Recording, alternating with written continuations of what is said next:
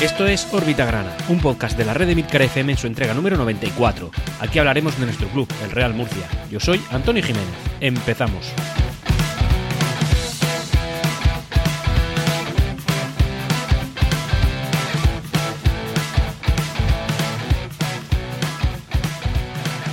Y hola, bienvenidos una quincena más a esta entrega de Órbita Grana. En este caso, ya os aviso, va a ser la penúltima antes de cogernos unas vacaciones, unas yo creo que merecidas vacaciones.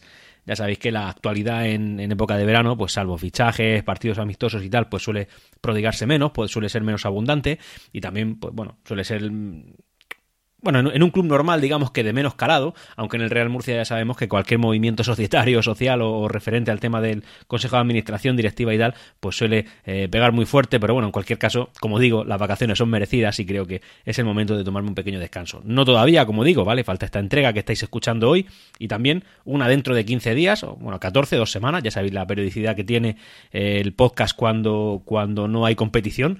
Y nada, y después de eso, pues pararemos hasta, hasta finales de, agosto, cuando volveremos ya para comentar cómo ha ido la pretemporada y, eh, como siempre, una, con, otra, con la periodicidad quincenal igualmente, hasta que empiece la competición, que entonces ya eh, nos apretaremos un poquito los machos y diremos todas las semanas aquí, ahí tenemos un compromiso con el murcianismo y tenemos que publicar. Así que eh, ya os he comentado un poquito el calendario de Orbita Grana. Esta semana, ya hablando del tema de la actualidad del Real Murcia, pues, eh, pues viene no cargada en cuanto a cantidad de noticias, pero sí eh, fuerte en cuanto a la importancia de las mismas. Y es que hay que tener en cuenta que no solamente es que hayamos estrenado, entre comillas, entrenador, eso ya lo comenté en el anterior, pero estrenamos presidente. Es decir, ahora nos hemos encontrado con que Francisco Tornel, una persona de la que ahora vamos a hablar, eh, bueno, pues ya no es el máximo dirigente mm, del Real Murcia. Y, sorprendentemente, pese a que eh, ha habido algún movimiento en cuanto a su participación en el club, tampoco el máximo accionista. Eh, así que, bueno, creo que esto es una cosa importante para, para, la, para la vida y la historia de nuestro club. Eh, en cualquier caso, voy a dejar de aquí de, hacer spoiler y voy a, voy a empezar ya con el podcast y que no se me escape ninguna información, que cada cosita tiene que estar organizada en su sitio. Bueno, como he comentado y como, y como sería, no sé, creo que de recibo, decir la, la, primera noticia y la más sonada es que, oye, tenemos un nuevo presidente. Y es que, eh, como sabéis, teníamos un nuevo, digamos, participante, ¿no? En el sistema, en el, en el, en, la, capitalización, en la capitalización del Real Murcia, y este es Agustín Ramos, el, dueño de una empresa de fibra y telefonía de, de la región de Murcia, que eh, tuvo a bien aportar medio millón de euros en, hará unos breves fechas, para poder entrar, digamos, en, forma de préstamos convertibles en acciones para más adelante pues, poder intentar hacerse con el control del club. Era un rumor que este control iba a llegar, pero claro, tampoco se esperaba que fuera a ser tan rápido. De hecho, ha sido prácticamente inminente. Conforme ha entrado, eh, ha habido una rueda de prensa en la cual se anunció que, bueno, Tornel dejaba su puesto y que, evidentemente, eh, el, el, que cogía su testigo era, pues, Agustín Ramos este movimiento, aunque esperado pero precipitado, también llama la atención porque justo unos, días antes de este anuncio, eh, Francisco Tornel, nuestro anterior presidente ahora, aportó 200.000 euros al club, justo antes de dejar el cargo. Es decir, parecía que, con ese movimiento estaba la intención de Francisco Tornel intentar mantener eh, al menos su, su, porcentaje de propiedad, o bueno, no mantenerlo, pero sí tener uno suficientemente alto como para poder continuar siendo presidente, y por eso aportó esa cantidad. Pero la cosa es que después de aportarla, cosa que mm, no es una noticia menor, parece que lo estoy diciendo así como el que no quiere la cosa, pero bueno, que, Francisco Tornel ha aportado 200.000 euros más. Bueno, ahora, ahora comentaremos esto también. Justo después de eso, pues bueno, se anunció que Francisco Tornel dejaba el cargo y que Agustín Ramos cogía, cogía el testigo. De aquí, evidentemente, hay dos movimientos que nos llaman poderosamente la atención. Uno es la aportación de los 200.000 euros por parte del antiguo presidente, que pese a que ya no mantiene esa condición de máximo accionista, eh, o sí podría serlo, ¿no? Porque hasta, que Agustín Ramo convierta sus acciones en, perdón, su capital en acciones, seguiría siéndolo, pero realmente sabemos que virtualmente no es así. Es Agustín Ramos el propietario del, del o al menos el máximo propietario posible del Real Murcia. Y nada, tras aportar esos 200.000 euros, cogí y deja, la, deja el cargo. Por tanto, Francisco Tornel mantiene un peso muy importante dentro del Consejo de, Administración, pese a que no es ni eh, el, máximo accionista ni quien va a tomar a partir de ahora las, decisiones. Pero bueno, convendréis conmigo que es, un movimiento un, tanto raro. En cualquier caso, decir que Tornel eh, era, es un, como bien sabéis, un notario que ha sido el presidente y que cuando el Real Murcia más lo necesitó, él estuvo ahí. Es verdad que, deportivamente hablando, las cosas no salieron, pero es verdad que si hoy tenemos Real Murcia y, por tanto, también Órbita Grana, ¿por qué no decirlo? Eh, gracias a Tornel. Sin un Real Murcia no habría Órbita Grana y sin Tornel no habría un Real Murcia a día de hoy. Así que cuando él, cuando él decidió aportar sus primeros 200.000 euros, el Murcia mm, se salvó cuando él se movió, el, Real Murcia redujo su deuda a 15 millones de euros y cuando se movió más, el Real Murcia consiguió capitalización en forma de eh, préstamos convertibles en acciones, nuevos accionistas, ampliaciones de capitales, en fin, las medidas que ya sabemos que en su día tomó y que eh, tan buen resultado han dado, pese a que ahora mismo estén en temas de pleitos. Así que, tras esta serie de movimientos, nos encontramos con un nuevo presidente que es Agustín Ramos, que ha pasado de mandar en el Racing Murcia, pese a que no era el presidente ni nada, así que era, digamos que el sustento económico de, ese club, de, no sé si de Torre Pacheco ahora o por dónde andará, y ahora mismo ya es el mandamás del Real Murcia, es decir, de la institución deportiva más antigua y más importante de la región de Murcia mm, en toda la historia de nuestra región, de nuestra querida región. Este movimiento también se ha llevado a cabo gracias también, en, parte, a un pequeño acuerdo en cuanto a tema de avales y de, y de, y de garantías que Tornel tenía puestas a título personal y que Agustín Ramos ha tenido que, subrogarse en las mismas para eh, pasar a ser el máximo responsable del Real Murcia. Aquí, yo lo que entiendo, sí que es verdad que evidentemente no hemos inspeccionado ni somos quien para hacerlo, las cuentas de Agustín Ramos, pero, pero claramente parece una persona solvente, porque de repente llega a un equipo que ahora mismo compite en segunda federación, pega un golpe en la mesa y mete medio millón de euros, que tiene que aportar ciertas garantías para poder, para poder hacerse eh, garantías, ya digo, eh, en forma de aval y en forma de, de, de garantía, de garantías no personales, y Cogilas tiene en un segundo, pues claramente este señor tiene solvencia y tiene ganas y tiene ilusión. Ya veremos cómo sale la cosa, pero desde luego no parece ser el mismo tipo de movimientos que, tuvimos que sufrir cuando vinieron otros mandatarios anteriores, a los cuales no, no creo que ni merezca la pena nombrar. Yo creo que Agustín Ramos, además, eh, por las pocas referencias que podemos tener de él, tiene una empresa solvente que funciona bien y que además eh, se, ha ha demostrado, es decir, murcianista como lo podemos ser tú y yo, pero una persona que, al menos el Real Murcia lo mama desde pequeño, es decir, no un señor que viene de Extremadura, un señor que viene de México, un señor que viene de Orihuela y que al Real Murcia no les pilla ni, ni de refilón. No, no, no. Este señor pues, es de Murcia y era de pequeño era del Murcia, así que como poco algo de sentimiento tiene que haber y entiendo yo que buenas intenciones. También es verdad que nosotros nos movemos mucho por el optimismo, ¿no? De intentar encontrar una solución para nuestro club y muchas veces hacemos bueno al que no lo es. No digo que no lo sea ni que sí lo sea. Digo que Agustín Ramos, al menos a fecha de hoy, está demostrando que interés, ganas y solvencia tiene. Y de momento eso es lo que necesitamos. Interés, ganas y solvencia. Y mucha ambición. Ambición que él también ha trasladado en forma de declaraciones, es decir, cuando se cuando salió elegido, entre comillas, ¿no? lo de elegido como presidente del Real Murcia, eh, dijo que él tiene claro lo que hay que hacer con el Real Murcia y es simplemente crear riqueza para el club. Es decirlo, es decir, hacerlo crecer con valor económico y comercial, esto es capital para el Real Murcia. Es decir, eh, nosotros nos puede gustar mucho el juego bonito y todo lo que tú quieras y traer grandes jugadores que peloteen muy bien, pero esto va de ganar dinero. Y queda feo así decirlo, pero es que si el Real Murcia no gana dinero, no va a traer a esos jugadores, y sin esos jugadores, pues el Real Murcia no va a ascender. Así que eh, lo que dijo Agustín Ramos a mí me parece capital, es decir, es la base de un proyecto de un equipo en segunda federación y bastante, eh, digamos, herido ¿no? en cuanto a la deuda que tiene. Y es el tema de generar riqueza en forma de capital. También ha dicho que tiene como intención potenciar mucho el, tema del, departamento comercial del club, es decir, el que va a hacer que se generen ese tipo de ingresos, ya sea vía patrocinio, vía eh, venta de entradas, vía ticketing, vía vía mecenas, vía lo que haga falta. La cosa es que yo creo que estoy hombre dado en el clavo y es que ahora mismo tenemos que ser más prácticos que, que, idealistas y el Real Murcia tiene que generar muchos, muchos ingresos. En segunda federación ya sabemos que es difícil, ya sabemos que los ingresos se ven muy mermados. Eh, lo sabemos porque lo intuimos. Evidentemente estamos, somos debutantes en la categoría como todos los demás, pero bueno, en la cuarta categoría del fútbol nacional. No hay que ser muy ducho en el tema para saber que muy arriba no estás.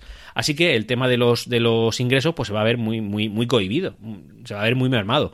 Pero Agustín Ramos quiere potenciarlo. Oye, como digo, me parece la base de un proyecto para el Real Murcia, en el que, como digo, tiene que ser eh, más práctico que, idealista, más, más, más vamos a lo que necesitamos que vamos a hacer que la gente disfrute en el campo. Sinceramente, mi intención este año en el campo, y creo que el tuyo, si eres realista, eh, no debe ser la de ir a ver un buen fútbol es la de ir a ver al Real Murcia, aguantar el chaparrón y quedar líderes para subir. Porque eso es lo de, eso va esto, ¿vale? Hay que ser muy prácticos este año, como lo debimos haber sido el año pasado y no pudimos, pese a que, como digo, Francisco Tornel, esa es la pequeña mancha que se le puede poner en su, en su, en su trayectoria en el Real Murcia, pero sí que es verdad que tenemos 15 millones de euros de deuda menos y tenemos muchos marrones de los que hemos podido salir gracias a él. Así que el bagaje de Francisco Tornel yo creo que está en notable alto. Lo digo porque, porque me da penilla que se vaya, igual que en su día, cuando se fue Chemalmela, pues también me dio cosilla, porque me parece que son gente que, que, ha luchado y que lo ha peleado conforme ha podido y con sus circunstancias con el Real Murcia y, además en detrimento de muchos muchos temas suyos personales. Así que muchas gracias, Francisco Tornel. Bienvenidos a Agustín Ramos. Yo quiero creer en ti y creo que no tienes que hacer mucho para que la afición del Real Murcia también, también crea en ti. Además de esas declaraciones, también Agustín Ramos ha manifestado que una de las cosas que le parece de, capital importancia para el Real Murcia es el tema de llegar a un acuerdo con las administraciones. Esto es recurrente con todo el mundo. Lógicamente, la administración pública es el, yugo ¿no? que al Real Murcia le está asfixiando y es la que más apremia en cuanto a su pago. Así que hay, que hay que realmente hacerlo. Pero evidentemente él no considera de recibo que cualquier tipo de ingresos que el club genere se lo acabe llevando una administración directamente. Es decir, si hay un convenio y ese convenio se cumple, la administración no te va a apurar, simplemente va a pedir su pago recurrente el pago que te comprometiste a hacer. Así que entiendo que es lo que quiere ser es, un, es el presidente de un club muy serio en los pagos a las administraciones públicas y eso es lo que queremos todos, lógicamente. Pero bueno, también es una clave que ha dado, es decir, esto hay que priorizarlo junto al departamento comercial, el estar limpio de deuda con administraciones públicas al menos eh, cumpliendo con el, con, el, con el convenio que vayas a firmar con ellos. Lógicamente el Real Murcia ya lleva un retraso, pero que lleva mucho tiempo pagando más de lo que le corresponde anualmente. Lógicamente por compensación, es decir, tiene que compensar. Dicho eso, creo que, como digo, ha dado en el clavo, que es el tema económico. Cuando te quites el yugo del, del, tema económico, que es algo a largo plazo, como bien sabemos, pero bueno, conforme te quites ese yugo, el Real Murcia puede levantar cabeza. El Real Murcia es un equipo a la que, al que la segunda federación se le queda muy pequeño. Sí, vuelvo a pecar de soberbio, pero ¿sabéis qué? En absoluto, en absoluto. Somos el Real Murcia y tendríamos que estar en primera división. Todo lo que esté por debajo de eso, regular. Mm, valiéndonos la segunda. Vale, pues estamos tres categorías por debajo de la primera y dos de la segunda. Los equipos de segunda, y esto duele, están dos categorías por encima nuestra. Lo digo por, por porque quede claro, que es una cosa que, que, nos tiene que hacer pues mm, tan comprensivos como exigentes en, en, la, en las fechas en las que estamos. Por otro lado, eh, el Consejo de Administración, para ir terminando con la parte societaria, que ya no se va a alargar mucho más, eh, ha decidido no convocar a los accionistas para, para, una Junta General Ordinaria de Accionistas que se suele celebrar por estas fechas. Y lo va a hacer más adelante, y es cuando algunos asuntos judiciales que crean cierta incertidumbre y a los que no se les puede dar todavía respuesta, pues puedan hacerlo, o al menos tenerlos un poquito más controlados. Es normal, es razonable, y yo como accionista me parece, mm, me parece una buena medida porque para llegar y no saber qué hacer, ni para dónde mirar, ni, ni para dónde tirar, pues al menos que se pueda montar un caso en cuanto a todos los frentes judiciales que el Real Murcia tiene abierto. Y ya para terminar, una pequeña resolución, aunque parece que provisional, de un juzgado al Real Murcia que, es referente al tema de las, de las medidas cautelares que el Real Murcia pidió en contra de, bueno, por la, de la contrademanda que puso Mauricio García de la Vega. El juzgado lo ha denegado, por tanto no procede, pero sí que es verdad que le pide más pruebas para demostrar y para poder montar el caso. Es decir, eh, la postura del juzgado es em, esto no te lo puedo admitir, pero si me demuestras esta cosita aquí que yo tengo dudas, pues igual entra, ¿vale? Así que los servicios jurídicos del Real Murcia eh, se han puesto con ello. Bueno, pues ya se ha conformado la, categoría en la que tenemos que estar vagando esta, esta temporada, una categoría en la que nos toca sufrir y que esperemos que pasemos de a pie juntillas y rápidamente por ella, de una manera fugaz, y que el Real Murcia no, esté aquí eh, criando malvas y que podamos salir rápido. Pero bueno, la cosa es que ya, ya está totalmente conformada y sabemos cómo es eh, bueno, pues el grupo en el que vamos a estar.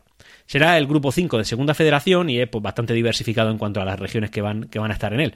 Eh, ya están puestos los equipos. Uno es el Marchamalo. Creo que el Real Murcia no tiene referencias pasadas eh, de enfrentamientos este contra este equipo. El Toledo, el Secuellamos, el Calvo Sotelo Puerto Llano, equipo al que nos enfrentamos hace una o dos temporadas, no lo recuerdo bien, en Copa del Rey, que por cierto creo que no ganó en Nueva Condomina. El Mancha Real, el Recreativo Granada, el Ejido, el Melilla, el Pulpileño, el Mar Menor, el Águilas, la Nucía, el Eldense, el Hércules, el Intercity, el Atlético Levante y el Alcira pues estos son los equipos contra los que tenemos que pelear. La verdad es que esta categoría claramente no es una tercera división, aunque es la cuarta categoría del fútbol nacional, que era la posición que albergaba la tercera antigua, pero sí que es verdad que hay equipos pues, de un calado bastante pequeño. El Carbo Sotelo Puerto Llano, jugando en la misma categoría que el Real Murcia, el, el Marcha Malo, vamos, es que yo no sabía que hubiera una localidad que se llama Marcha Malo y me gusta mucho la geografía, ¿eh?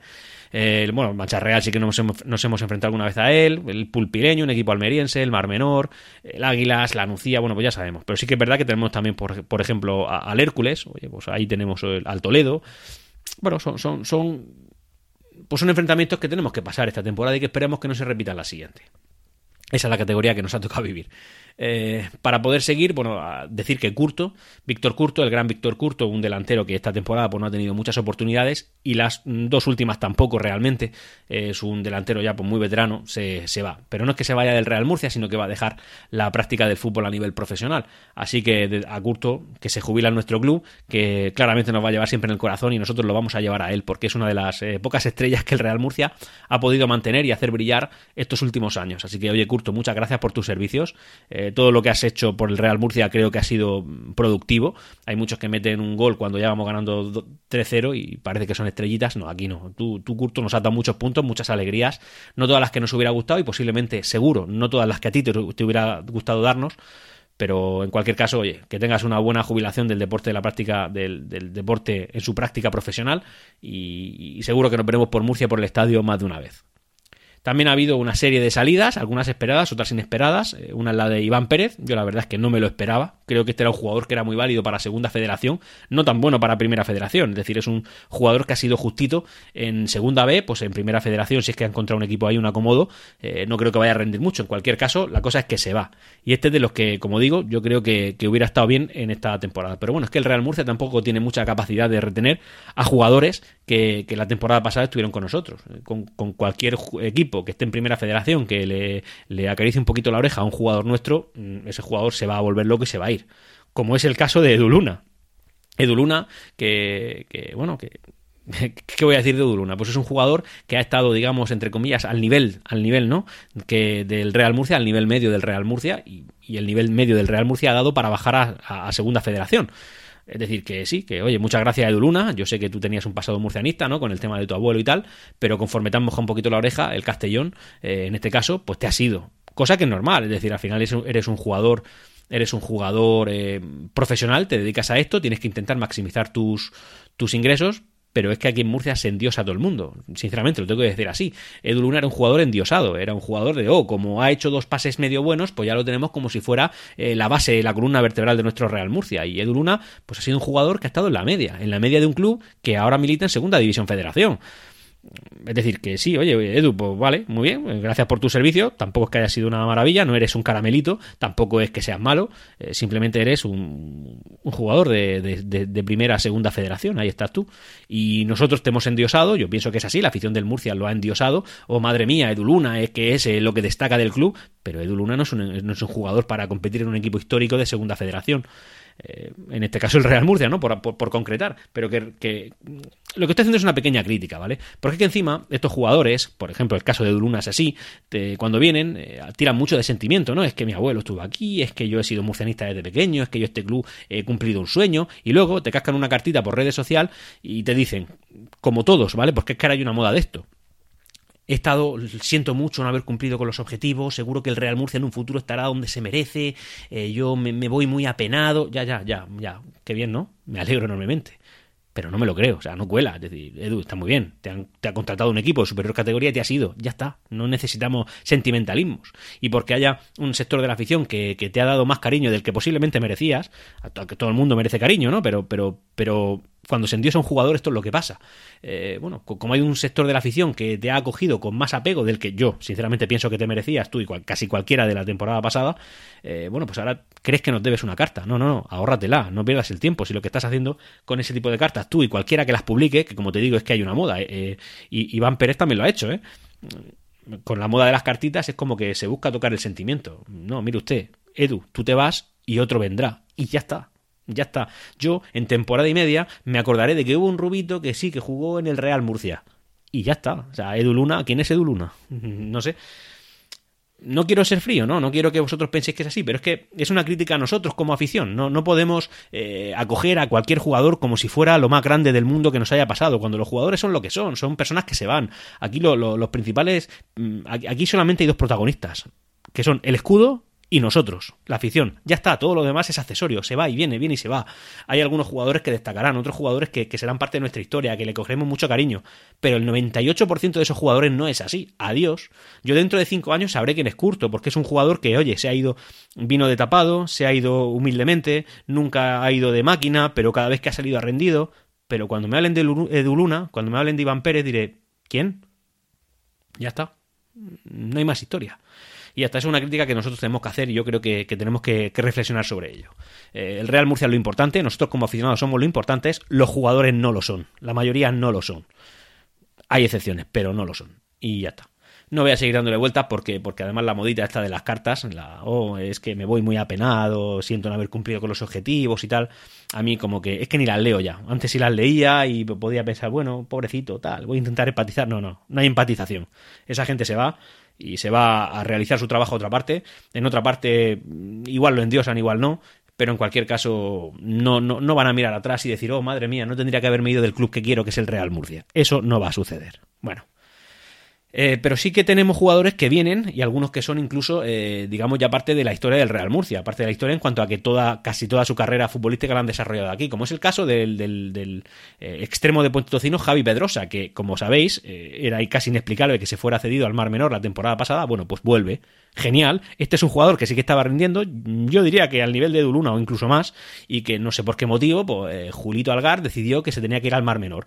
Bueno, oye, ¿Os imagináis que en esto no se equivocó Julio Algar? Que resulta que Javi Pedrosa se fue al Mar Menor, se ha curtido como futbolista y ahora viene mucho más profesionalizado y que va a dar un rendimiento superior. Oye, pues genial. En cualquier caso, me da igual. Javi Pedrosa vuelve y yo que me alegro. Bienvenido al Real Murcia.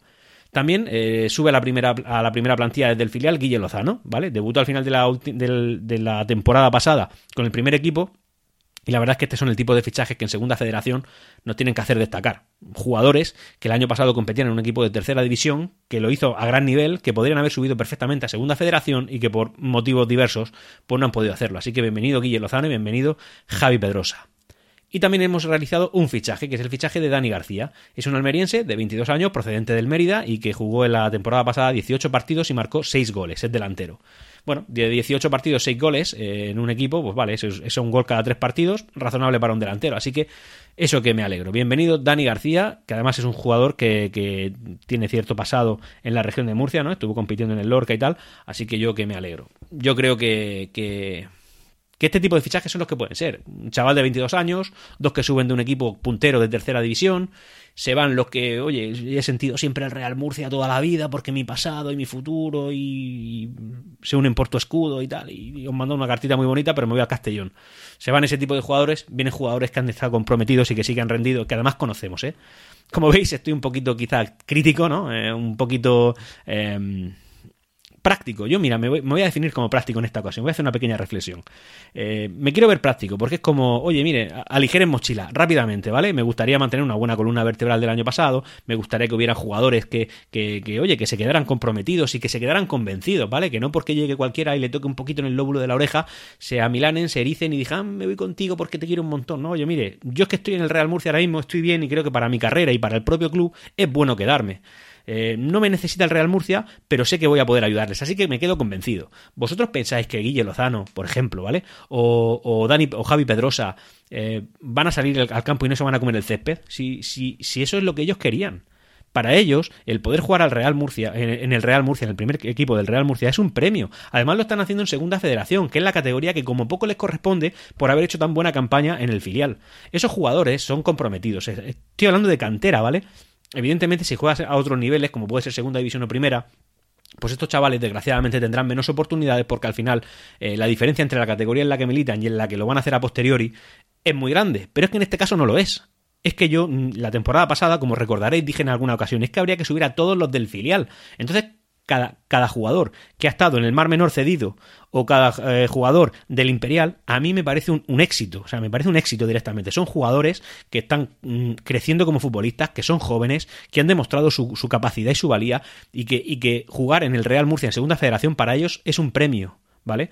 Lo que hay que hacer, evidentemente, es aprovechar este tirón y, subir de verdad, porque si no el año que viene, ni Guillermo Lozano ni Javi Pedrosa van a estar en el Real Murcia, como no subamos nosotros. ¿Por qué? Pues porque llega alguno de primera federación y esta gente eh, son jugadores que consideran un premio estar en el Real Murcia y que realmente si se van y se ponen tristes me lo voy a creer, pero se dedican a ello. Evidentemente no pueden renunciar a un ascenso profesional solo porque el club los quiera mucho, ¿vale? Pero es que estos jugadores sí vienen de atrás. Y ya está, eso es lo que quería decir un poquito. Así que yo estoy contento con, lo de Javi Pedrosa, con lo de Guillo Lozano y con lo de Dani García y todos los que vayan a venir, pues mejor que mejor.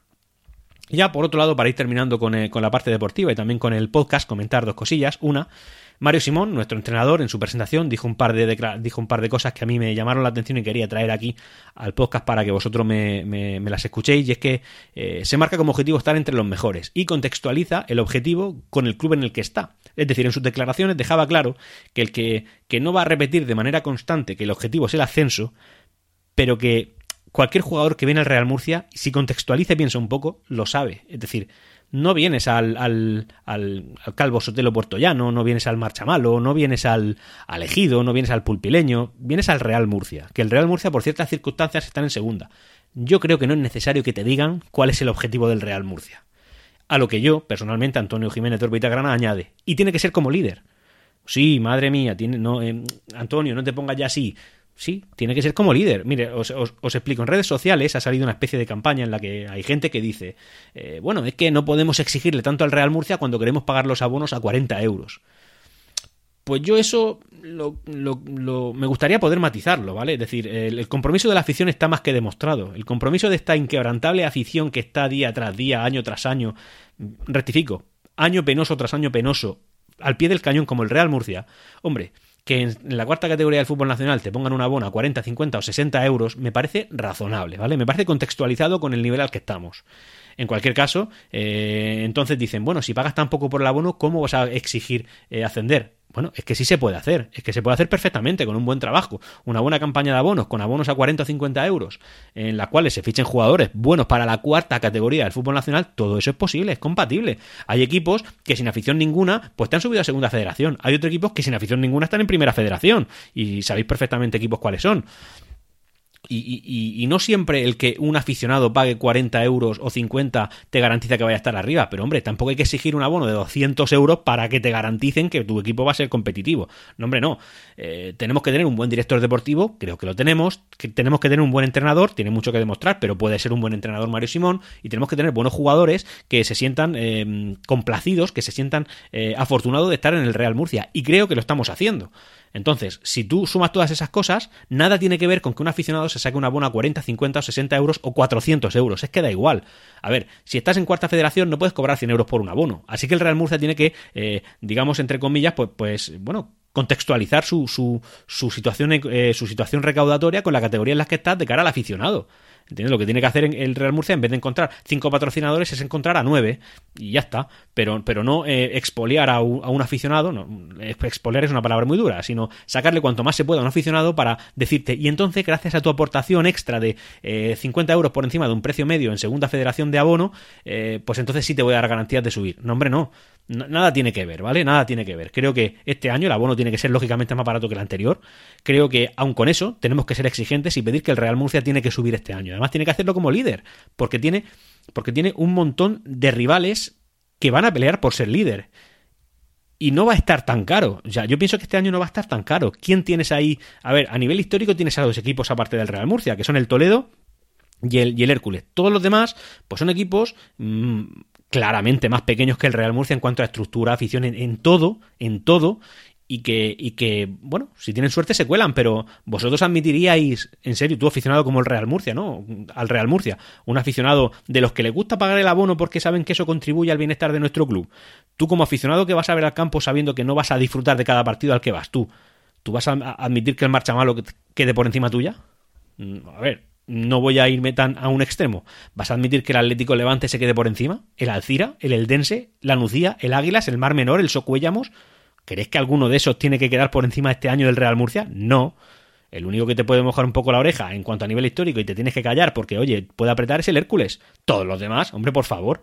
Creo que, que, tenemos que ser un poquito soberbios también en esto. Es decir, a lo mejor incluso un poco intransigentes. Coño, que somos el Real Murcia, que no te puede venir cualquier equipo y mojarte la oreja, que ya lo han hecho muchos años. Este año hemos dado un pasito atrás para enfrentarnos a equipos más pequeños y poder subir con más fuerza.